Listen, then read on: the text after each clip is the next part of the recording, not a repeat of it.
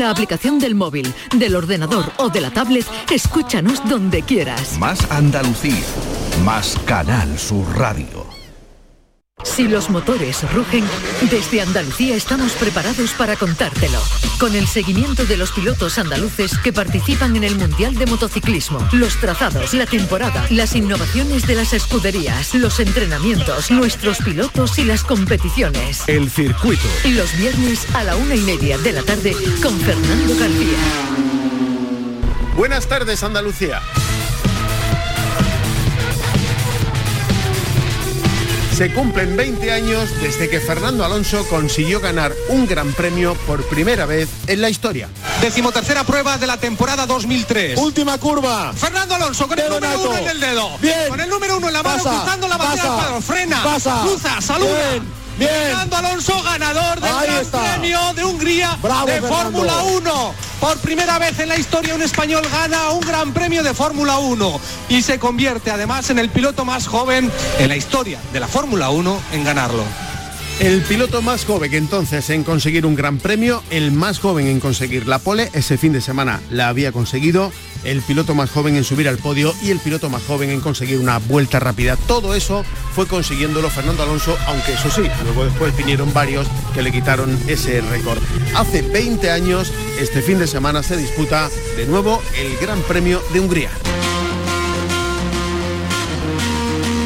y Fernando Alonso busca su victoria número 23. Es la undécima cita de la temporada. Venimos del Gran Premio de Silverstone con victoria aplastante de Verstappen que tiene ya 99 puntos más que su compañero de equipo que es el segundo clasificado. Red Bull tiene 208 puntos más que Mercedes en el campeonato de constructores. Mercedes, el equipo alemán, es el segundo.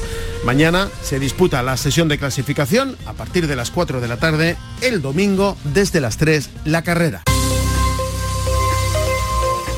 Y hablando de carrera, oigan esto.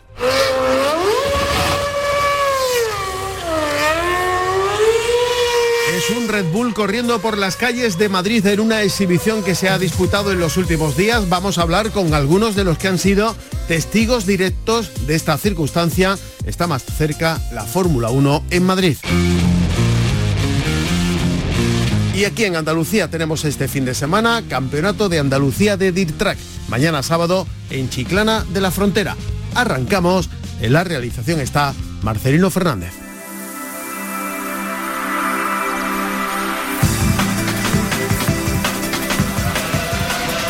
Esta es nuestra dirección de correo electrónico. elcircuito arroba rtva.es.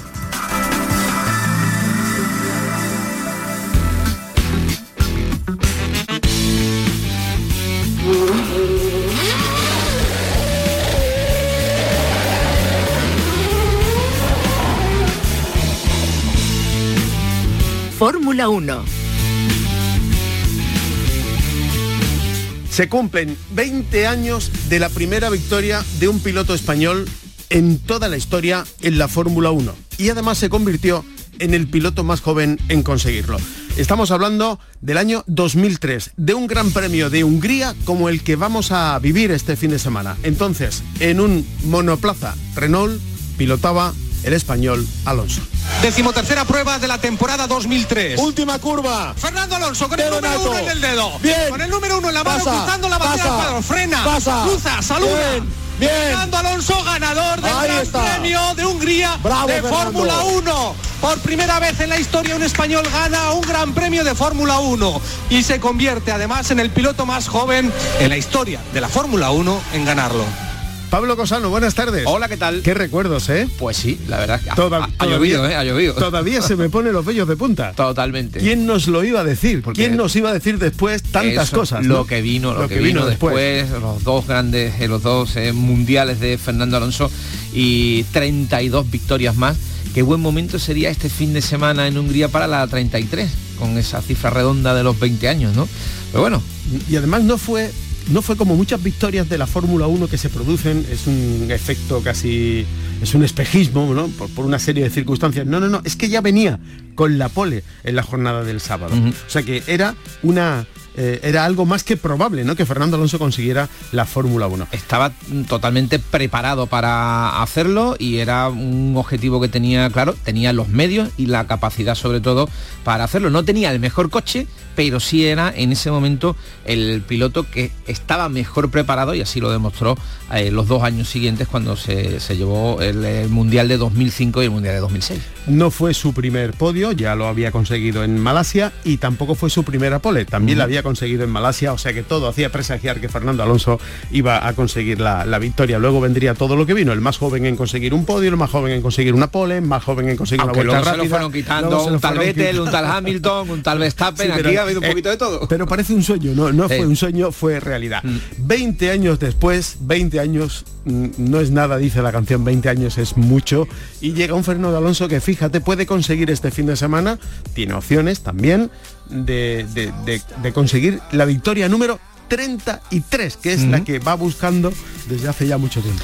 La verdad es que está complicado, ¿eh? porque vemos que los Red Bull están absolutamente intratables. En la carrera de Silverstone de la, de la pasada semana vimos cómo los McLaren parece que reaparecen, que las mejoras que han metido en la escudería británica están funcionando. Vimos a los coches tanto de Lando Norris como de Oscar Piastri en lo más alto arriba y además incluso peleando de tú a tú con, eh, con el propio Max Verstappen. Recordemos que en las primeras vueltas, creo que fue hasta la vuelta 5, estuvo Lando Norris en cabeza de carrera que le virló la, la pole en la salida a, a Max Verstappen y acabó la carrera, creo que fueron a no más de 7, no, no, no llegó a 4 segundos de, de diferencia. Es lo más ajustado, lo más apretado que ha habido en lo que va de año.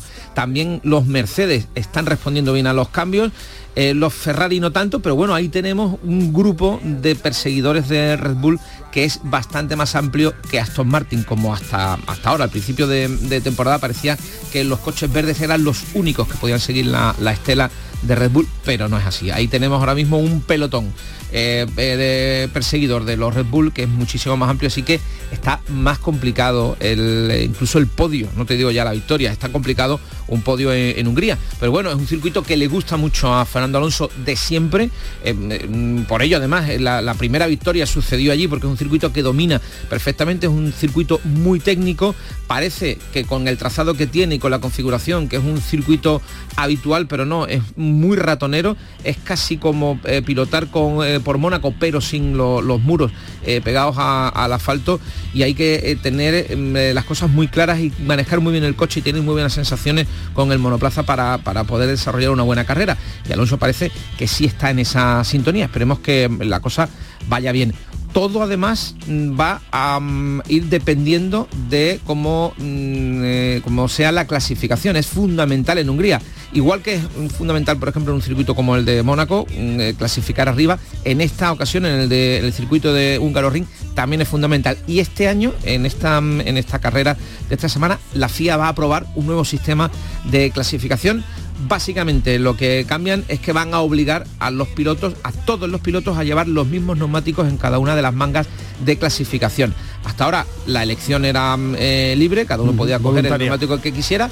Había veces que veíamos los Red Bull clasificando con neumático duro y los equipos de más abajo, los Haas, los, eh, Alfa Romeo tenían que eh, irse a un neumático blando para poder subir en la tabla y en esta ocasión todos en la Q1 van a tener que ir con los neumáticos duros, en la Q2 todos van a tener que clasificar con los neumáticos medios y en la Q3 los 10 que lleguen van a tener que clasificar solo con los neumáticos blandos. Se va a probar todo el rango además. Se iguala un poco todo, ¿no? Sí, se iguala porque así se ven las prestaciones realmente de cada coche. Aunque hemos visto a veces en las clasificaciones eh, la diferencia tan abismal eh, de, los Red Bull con independencia del neumático, que, lleve, Efectivamente. Pero bueno, es verdad que esto parece que iguala un poco más a, todos los pilotos. Hay otra novedad importante y es que mm, eh, el tejón de miel, como se le llama, de Honey Badger, eh, Dani Ricciardo vuelve a sentarse en el monoplaza, en un monoplaza de la Fórmula 1. Estaba de piloto de reserva de Alfa Tauri, pero eh, esta sucursal de Red Bull, de las bebidas energéticas, vuelve a demostrar que es una auténtica trituradora de pilotos y se carga de un plumazo a Nick de no, está dando, no está dando los resultados que esperaban, pero yo creo que es un poco precipitado. Eh, van a subir al coche de Nick de a Dani Ricciardo en Hungría, parece ser que ya para el resto de la, de la temporada Y a mí me parece un poco injusto con el piloto holandés que venía de haberlo ganado todo en lo que ha participado, la F2, la F3, la, GP2, todo lo ha ganado Nick de Vries. Es un pilotazo pero no se había mm, ajustado bien, adaptado, bien al mm. Alfa Tauri y no estaba teniendo los resultados que esperaban. Yo creo que es un poquito precipitado. De todas maneras, también no le estaban dando ni a Nidebris ni a Yuki Tsunoda, el otro piloto de Alfa Tauri, un coche en condiciones. O sea que realmente lo que a Frank Tost, que es el, em, team manager de, de Alfa Tauri, la, de Alfa Tauri, la pregunta es que habría que hacerles que esperaban. Tampoco quieren, ¿no? no hay una herramienta como para que Nick de se, se luzca. Sí, llegar y topar, ahí la competencia es tan, tan Yo creo que ahí mm, se precipitan un poco, pero bueno, es marca de la casa. En esto de Red Bull y Alfa Tauri hemos visto cómo cambian pilotos de un plumazo. El propio Max Verstappen sustituyó al ruso, que no recuerdo cómo se llama, eh, que lo quitaron en un precisamente en un em, eh, gran premio de Austria que fue llegar y topar, porque fue la primera victoria de, eh, de, de Max Verstappen que venía precisamente de Alfa Tauri. Intercambiaron. Sí, lo había visto ya y dijo a este, ¿no? Sí, entonces intercambiaron al piloto. ahí no se equivocó. Y, pero bueno, es marca de la casa esto de cargarse a los pilotos en mitad de la temporada en cuanto a Red Bull y Alfa Tauri. Mañana a las 4 de la tarde las sesiones de clasificación de ese Gran Premio de Hungría el domingo a partir de las 3 de la tarde la carrera de este Gran Premio de Hungría hace 20 años un fin de semana como este Fernando Alonso subía a lo más alto del podio, conseguía su primera victoria en la Fórmula 1. Acabó esa temporada en 2003 en sexta posición con 55 puntos. Eh, su compañero de equipo entonces, Jarno Trulli, fue octavo, tenía 33 puntos en el casillero. Fernando Alonso empezó a llamar a la puerta del éxito en la Fórmula 1.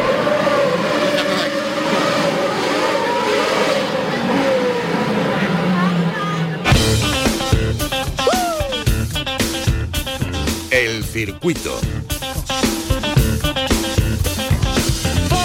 Hemos tenido los aficionados a la Fórmula 1 la suerte de tener aquí en nuestro país toda una exhibición que sonaba a las mil maravillas así.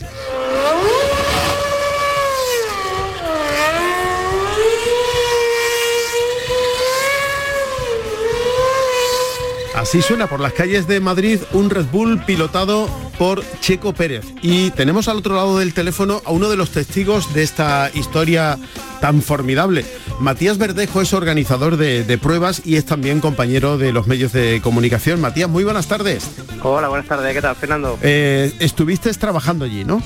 estuve trabajando, bueno, no sé si esto le podemos llevar a trabajar, la verdad, con estos calores que está haciendo en las calles y nosotros disfrutando de esta, de esta pasada. Bueno, ¿y cómo, cómo ha sido la experiencia? Bueno, pues la verdad es que me cayó un poco de rebote porque el compañero le tocaba hacerlo se puso malo y, y, pues, fue espectacular. Desde que entra por la puerta de las acreditaciones eh, empieza a ver camiones de Red Bull que solamente el vinilado del trailer donde va donde va el Fórmula 1 vale casi casi lo que puedo ganar yo en un año. Solo ya el diseño de los camiones ya asusta no ya asusta sí sí empieza a ver que esto esto ya de verdad esto es Fórmula 1 de verdad y, bueno y allí que pasamos a hacerle una entrevista no fue one to one pero éramos cuatro medios los que estábamos entonces lo pude tener súper cerca y, bueno, pero de puta solo de recordarlo. Y además, hablando en nuestro idioma, se le entiende perfectamente. Eh, he oído alguna declaración por ahí hablando de, lo que supone para los aficionados y para España y para la Fórmula 1 tener dos pilotos de nuestro país como diciendo, quédense con este momento porque es muy difícil que esto se vuelva a repetir, ¿no? Sí, la verdad es que solamente son 20 los afortunados en todo el mundo que pueden estar en la máxima competición del automovilismo en pista, en la Fórmula 1 y que de esos 20, dos sean españoles, pues algo que no sé si, si vamos a volver a tenerlo en el tiempo. Y estamos disfrutando de esa época dorada en el automovilismo español. También andaba por allí, aunque no, ya tiró la pullita cuando le hicieron la entrevista, pero bueno, también andaba por allí Dani Sordo, teníamos a Cristina Gutiérrez es que estamos viviendo momentos muy dulces en el automovilismo. Sí, sí, en, las diferentes categorías que tiene el automovilismo. Bueno, llegáis allí, la acreditación os colocan en un sitio más o menos privilegiado, ¿no? Porque tenéis un punto de, visión formidable, ¿no? Sí, estábamos justo en la plaza de Cibeles, eh, en una de las zonas más anchas donde el Fórmula eh, ha visto algunos roscos y donde tenía sitio para jugar. Entonces, pues claro, que yo era una pasada.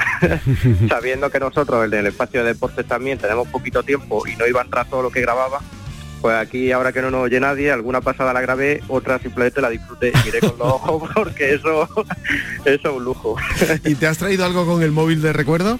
Sí, sí, sí, algunas fotillos subí a redes sociales y algún vídeo también también me grababa para, para el recuerdo. Hombre, el Porsche de, de, de Janssen suena muy bien, pero esto es otra cosa, ¿no? Esto es otra cosa, sí, porque además no es un fórmula actual, claro, sería un poco, imagínate que se sale que da, que por cierto dio un toquecillo cuando intentó hacer una curva, claro, estos coches tienen un radio de giro súper amplio, intentó hacerlo derrapando, se le fue un poquillo y raspó, eso con un fórmula actual de este año a lo mejor le habría costado algún disgusto más. Y resulta que el que se trajo fue un V8 cuando no había electrificación de por medio y aquello sonaba de verdad a coche, que era lo que nos gusta a nosotros.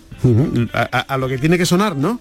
a lo que tiene que sonar, sí, sí. Bueno, y, supongo que la expectación máxima, ¿no? Mucha gente, ¿no? Mucho público, miles de personas en, en lo que he visto de las imágenes del recorrido, eh, ofreció una imagen espectacular, ¿no? Había muchísimas, muchísimas. Unos medios dicen 55.000, otros 85.000 sea una cifra o sea la otra, es un verdadero espectáculo. Se nota que hay muchísimas ganas de Fórmula 1 por el centro. Eso te iba a decir, que, que todo el mundo empieza ya a vincular esto con, con, el futuro más o menos cercano de la vuelta de la Fórmula 1 a, a, a Madrid. Eh, parece que está más cerca, ¿no? Después de todo esto parece que está más cerca. Hay voces que dicen que todavía queda mucho trabajo por hacer, que a lo mejor en 2025 no, pero bueno, también se sabe que, que en esto hay muchas informaciones cruzadas y claro. no tenemos ningún dato oficial. Entonces vamos a confiar en que en que 2025 podamos tenerla aquí, por lo menos más a mano de Andalucía. sí, sí, ya que no tenemos Jerez, ¿no? Que, que, estemos más cerquita. Un poquito más cerquita, sí, sí. ¿Cómo es Checo Pérez en, en, en el trato? ¿Qué sensación te dio? Pues me sorprendió muchísimo porque, ya te digo, lo tuve bastante cerca al ser tan poquito en medio y bueno, por este trabajo estoy acostumbrado a cruzarme con muchos famosos, muchas estrellas que en cuanto terminas de grabar, pues quita su sonrisa, se da la vuelta y, se va. Y me sorprendió que Checo seguía encantado, se le veía que estaba encantado con lo que estaba pasando y terminó y nos saludó. Y se fue a la derecha, que, que bueno, a su izquierda que tenía público, se hizo fotos. Eh, no sé si será así en el día a día, pero la verdad es que el sábado se lo costó y nos lo hizo gozarlo nosotros. Y, y, eso que está es segundo en la clasificación, quiero decir que está es, es el segundo mejor de, de, todos los pilotos de la actualidad de, de la Fórmula 1, lo que pasa que, que tiene ha tenido la mala suerte, entre comillas, de, de tener por delante a uno que, cual, que, cualquiera le quita el sitio, ¿no? A ver que le quita el sitio, sí, la verdad es que lo tiene complicado, pero bueno, ser segundo en, en una competición de 20 en todo el mundo ya dice muchísimo de, de las manos que tiene y el coche que le respalda. ¿El coche lo viste de cerca? El coche lo vi, bueno, estaba eh, cuando le hicimos la entrevista estaba como a 5 metros de él. Entonces uh -huh. tampoco nos dejaron acercarnos demasiado, pero sí, sí, sí que pude tenerlo como a unos 15-20 metros. Bueno, ¿y te has traído alguna idea para la subida al Lanjarón? Bueno, por lo pronto ahí les dejamos el mensaje a los de Bull por si acaso que la, la decimoprimera subida al Cerro Los Cañones está buscando patrocinadores. ahí se lo dejo caer. Ellos se lo pierden, ¿no? bueno, no, no, me traje un contacillo y estamos ahí. No es fácil porque esta gente al final dispara en pruebas internacionales y, y otro tipo de cosas, pero bueno, a ver si podemos traernos algo. Yo estoy estoy pidiendo. Bueno, ahora ya ves lo que llega. ¿Qué le falta a la subida al Lanjarón para que pueda ser una prueba internacional? Pues dinero. Pero solo eso, ¿no? Porque todo lo demás lo tiene, ¿no? Bueno, para una prueba internacional a lo mejor nos faltaría también bastante sitio. Para una prueba nacional sí que tenemos el sitio más o menos que es el, dentro el del trazado, hay, el trazado es perfecto, ¿no? El trazado perfecto y, y, y, es una de las cosas que siempre decimos, que aunque sea una prueba regional, han venido muchos pilotos del Nacional, pues por gusto de pasar un fin de semana al Lanjarón y nos lo dicen que no tiene nada que envidiar una prueba nacional. Uh -huh. Pero claro, el precio no tiene, no tiene nada claro, que ver claro, claro, claro, claro. El, el presupuesto es diferente, muy diferente. Sí. Bueno, Matías Verdejo, organizador de, de, la subida al Lanjarón y testigo fiel de lo que ocurrió este pasado fin de semana con esa exhibición de Red Bull y de Checo Pérez en, en Madrid. Muchísimas gracias por atendernos y que, en fin, que la vida va de esto, ¿no? De llevarse Eso estos momentitos guardaditos para siempre, ¿no? Efectivamente, en la cámara y en la retina. Eso es la vida. Pues nos alegramos mucho, Matías. Un abrazo y gracias siempre. Un abrazo muy grande. El circuito con Fernando García. Nuestro siguiente invitado tiene nada más y nada menos que 101.509 seguidores en Twitter. Mm, lo mismo cuando acabe la entrevista tiene seguro algunos más. Estamos hablando de virutas de goma que corresponde a nuestro compañero y querido amigo José Manuel Zapico. Zapico, buenas tardes. ¿Qué tal, Fernando? ¿Cómo estás? Encantado de, saludar, de saludarte como siempre. Eh, Zapico, ¿qué tal esa experiencia en Red Bull en, en Madrid? Bueno, pues fue un espectáculo montado con mucho ojo, con mucha picardía por la gente de, Red Bull. Son gente muy lista, muy inteligente, saben que Madrid está ahora mismo hirviendo como ciudad, como, como capital del país y además como muy, muy posible candidato a albergar una carrera de Fórmula 1 a partir del año 2026. Ya hay, ya hay empresas que quieren patrocinar el evento y todavía ni siquiera está aprobado. O sea que fíjate tú si hay, y eso vale un dinerito, ¿eh? eso no vale 30 mil duros, eso vale millones. Y ya están diciendo que bueno, que quieren estar ahí, que quieren estar presentes porque se han dado cuenta del valor que adquirió la Fórmula 1 de un tiempo a esta parte.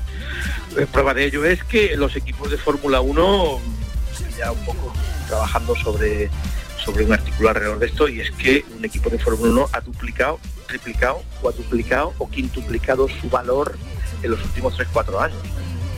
Mm. Ya se están hablando de, de, que un equipo de Fórmula 1 podría costar mil millones de euros. Mil millones. Hace un equipo normal, mediano, hace 5 o 7 años podría costar 200 millones de euros, 150 por ahí. Ahora se está dando ya de, de 2.000 millones. ¿Y, el sonido te, gustaba, no? Bueno, porque llevaron un RB7 con un motor de los antiguos, un V8 con una potencia exuberante. Allí estuvo Checo Pérez. Hubo más gente, estuvo Cristina Gutiérrez con un coche del Dakar, hubo unos chicos que hacían derrapadas con un BMW M4, había gente, bueno, eh, miren para arriba, miren para arriba, decían por la, megafonía de se ven, unos cayendo con, unos paracaídas y con una hélice en la espalda. Un, absoluto espectáculo durante pues casi tres horas de, derrapadas, de ruido, de sonido y que efectivamente, como tú dices, pues el RB7 que llevó Checo Pérez. Checo Pérez además tiene cierta gracia, porque Checo Pérez durante un año y pico estuvo viviendo en Madrid en la calle Serrano. Checo Pérez estuvo haciendo estuvo haciendo el cabra con su, con su Red Bull a 400 metros de donde vivía hace un tiempo, hace unos años vivía allí. Bueno, Zapico, hablando de, lo que pasó, mm, hace 20 años, ¿dónde estabas? Si te refieres a lo de la victoria... Por supuesto, por supuesto. Pues estaba en mi casa viéndola, además eh, la retransmitió por televisión española Jesús Fraile, eh, un buen amigo y un magnífico personaje y tipo excepcional, eh, al que mucha gente decían que bueno que él equivocaba mucho, que él no sabía. él era un locutor de televisión que eh, exponía lo que él conocía, pero que además iba solo a las carreras. Eh, es curioso, le sentaba muy mal, tenía un problema, Jesús Fraile, de televisión española, que fue el que lo retransmitió, tenía un problema grave de oído. Unos, unos tíos simpatiquísimos se liaron a tirarles petardos en un partido de la Champions League y lo dejaron sordo de un, de un oído. Entonces tenía problemas para volar y tendía a ir en coche y, no y no eh, por todos los viajes por Europa. Él, huía del huía del, avión. Pero le tocó, le, tocó vivir eh, un, momento histórico que no sé si alguien presagiaba lo que iba a venir después, pero en ese momento desde luego era increíble, ¿no? Bueno, nadie, él estaba en la cabina, me acuerdo con, con Adrián Campos, que Adrián Campos cuando debió pasar por la por la por la meta, directamente se levantó, le tiró los cajos allí y dijo, mira, yo me voy a Adiós. darle un abrazo a Fernando, porque entonces, año 2003, era eh, manager personal de él, era manager y road manager, era el, tipo que le acompañaba en todas las carreras y en todas las, en todos los, los grandes premios. Por ejemplo, Briatore sigue teniendo lleva parte de la gestión deportiva de él, de lo que se llama el management, pero en realidad no le acompaña los circuitos. Le acompaña un amigo de él, Fernando, Alberto, y que es el que es el road manager, cuidado, no, no sé, no le quiero despreciar, es el, no es el manager, pero es el que le, le lleva la agenda, el que le, atiende a, la prensa, el que le busca un coche que no tiene, el que le cambia le cambia el hotel porque no le viene bien, eh, eh, una, especie de ayudante, secretario, ayuda de cámara, mm. que, entonces también lo hacía, hacía eh, Adrián Campos. ¿Y en ese momento se presagiaba que después vendría lo que vino? No, eso no lo sabía nadie. No lo sabía nadie para lo bueno y para lo malo. O sea, se sabía que era un tipo de una calidad excepcional en cuanto al pilotaje, sorprendía a muchos, a muchísimos.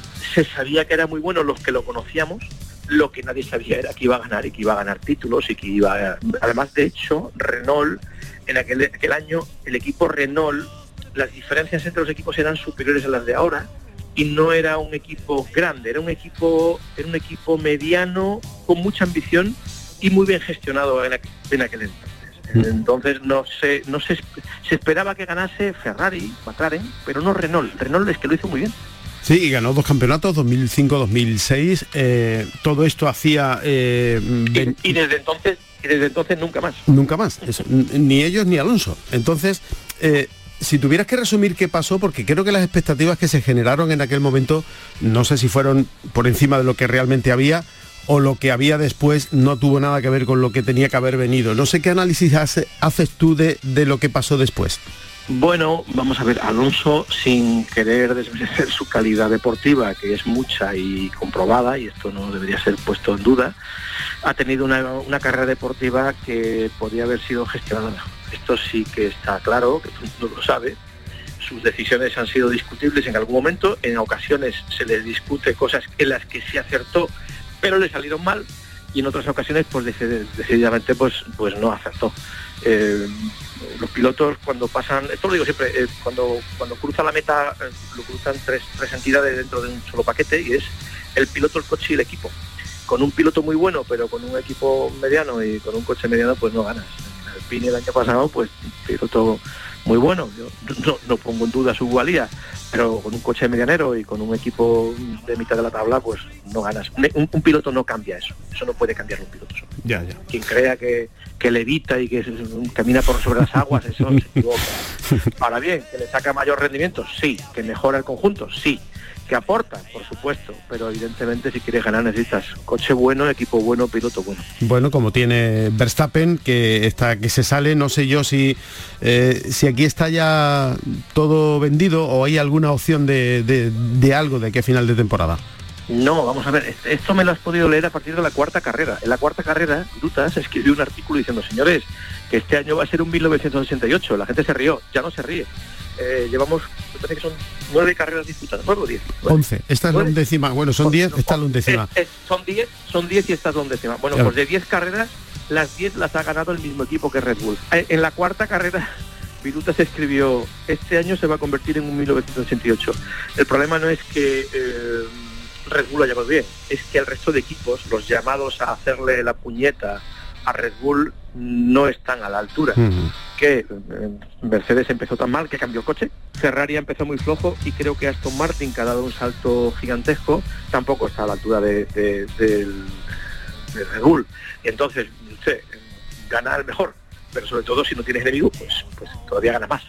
Claro, 99 puntos más que el segundo clasificado, que, que su compañero de equipo, y 208 puntos sobre Mercedes en el Mundial de Constructores, pocas sorpresas ya, ¿no?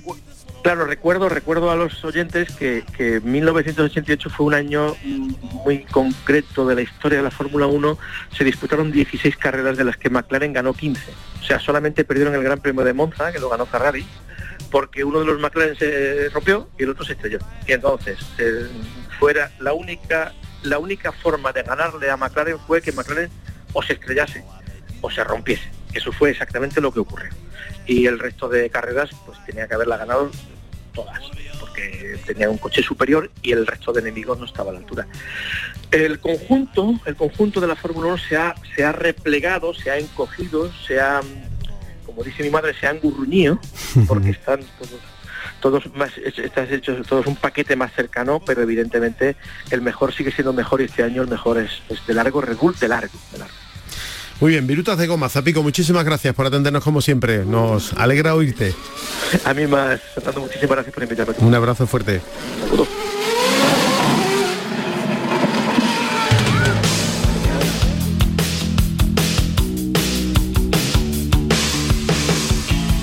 Nos vamos, tenemos este fin de semana aquí en Andalucía, Campeonato de Andalucía de Dirt Track en Chiclana de la Frontera, será mañana.